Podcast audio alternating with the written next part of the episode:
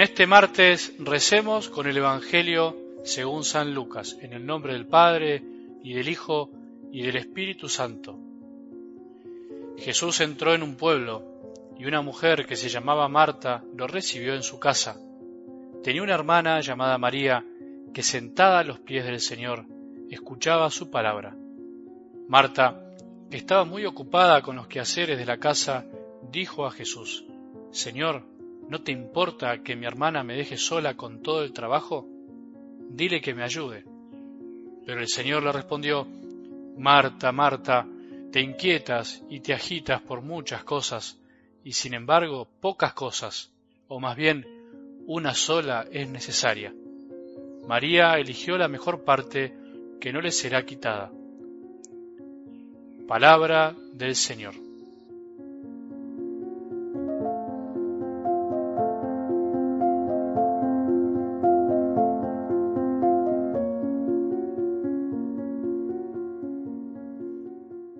La dureza del corazón es la que nos impide la limpidez del alma para comprender y aceptar la voluntad de Dios en nuestras vidas, su ley, que en definitiva es su voluntad lo que nos conduce a la verdadera felicidad. Ese fue el reproche que Jesús le hizo a los fariseos en la palabra del domingo. Sin embargo, el relato y todo el Evangelio muestra que no solo los fariseos eran duros de corazón, sino también los discípulos, vos y yo, a los que Jesús les tenía que explicar una y otra vez las cosas y sin embargo no entendían. Lo mismo pasa hoy. Es entendible que hacia afuera de la iglesia no se entiendan los mandamientos de Dios, pero cuesta entender o parece menos lógico que dentro de ella todavía cuestionemos las palabras de Dios. Pero bueno, es así. Somos débiles, somos duros de corazón. Jesús lo dijo claramente, fue debido a la dureza del corazón de ustedes. Podríamos decir que nuestras incomprensiones se deben básicamente a esa dureza que tenemos. Nuestros corazones son bastante de piedra. Somos propensos a alejarnos del origen de los primeros deseos.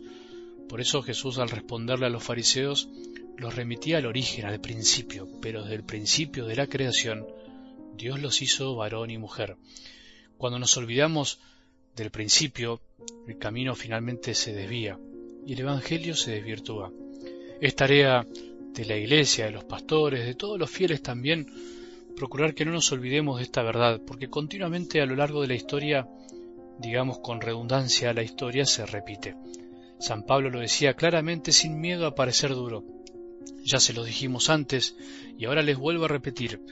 El que les predique un evangelio distinto del que ustedes han recibido, que sea expulsado. ¿Acaso yo busco la aprobación de los hombres o la de Dios? ¿Piensan que quiero congraciarme con los hombres? Si quisiera quedar bien con los hombres, no sería servidor de Cristo. No predicamos la ley de Dios para congraciarnos con los demás. No es ese el fin.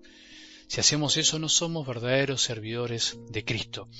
Jesús no habló de las cosas de su Padre para que lo quieran o aplaudan. No tuvo miedo de quedarse sin fieles por quedar bien con aquellos que lo escuchaban. Muchas veces, por querer conformar a todos, en el fondo no conformamos a nadie y aguamos el Evangelio, nos olvidamos de la ley de Dios.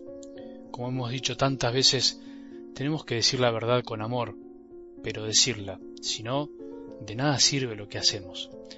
En algo del Evangelio de hoy, te propongo que nos quedemos con esta imagen y estas palabras de Jesús. María eligió la mejor parte. Hoy pensemos en María. María eligió la mejor parte. Marta era buena, es verdad, hacendosa, elige hacer cosas buenas, pero María eligió la mejor. A Marta ya la conocemos, digamos así, todos somos un poco Marta del corazón, no es necesario profundizar mucho en eso, por lo menos es lo que quiero hacer hoy, no profundizar tanto en la figura de Marta. María se distingue porque elige lo mejor. Cuando elegimos lo mejor, nadie nos los puede quitar, porque lo mejor nos abre las puertas para ver todo de otra manera, para hacer las cosas de otra manera. Es mucho más fructífero. Por otro lado, elegir lo mejor entre muchas cosas buenas es lo más difícil en nuestra vida espiritual. Es lo más difícil al momento de ejercer nuestra libertad que muchas veces se encuentra en encrucijadas de indecisiones o bien elige así nomás sin discernir lo suficiente. Por eso podemos hacernos algunas preguntas sencillas que nos marquen el rumbo en el día a día, porque en definitiva lo que nos interesa es decidir concretamente en lo cotidiano lo mejor, lo que quiere Jesús. ¿Qué debemos elegir entre dos cosas buenas, dos decisiones en sí mismas buenas? Lo mejor. ¿Y qué es lo mejor? ¿Únicamente lo que yo pienso? Depende. Lo que otros dicen que me conviene, no siempre. Lo que me lleva al aplauso y a la felicitación, no siempre. Lo mejor, lo mejor de lo mejor, es lo que más nos conduce hacia el fin para el cual fuimos creados. Decía San Ignacio de Loyola, lo mejor es lo de María, es estar a los pies de Jesús cuando Jesús estaba frente a ella, es quedarse con Jesús en cada cosa que hacemos. Pero, entonces, ¿qué significa estar a los pies de Jesús? Y bueno, ahí está lo difícil. Es difícil para mí decirlo en un audio, sino que cada uno tiene que descubrir en qué situación también se está a los pies de Jesús, según tu vocación, tu estado de vida. Hay miles de maneras de estar con Jesús y que eso signifique quedarse con lo mejor. Para saberlo, tenemos que ejercitar nuestra libertad, nuestra inteligencia, nuestra oración, para aprender a discernir y buscar la paz del corazón. De eso se trata la vida cristiana, no de recetas ya estipuladas, sino de seguir a Cristo, que es lo mejor, e ir día a día sentándose a los pies de Jesús, a veces en un sagrario, otras cumpliendo nuestro deber con amor, algunas veces abrazando a un enfermo, otras siendo un buen samaritano, algún día rezando en silencio y así miles de formas más. Lo importante es que elijamos lo mejor, que elijamos siempre a nuestro Maestro, aunque el mundo esté inquieto y agitado por muchas cosas. Dejemos todo a un lado porque una sola es necesaria. Hagamos el esfuerzo hoy por elegir siempre lo mejor. Pensemos qué es lo que más nos conduce al fin para el cual fuimos creados. Que tengamos un buen día y que la bendición de Dios, que es Padre misericordioso, Hijo y Espíritu Santo, descienda sobre nuestros corazones y permanezca para siempre.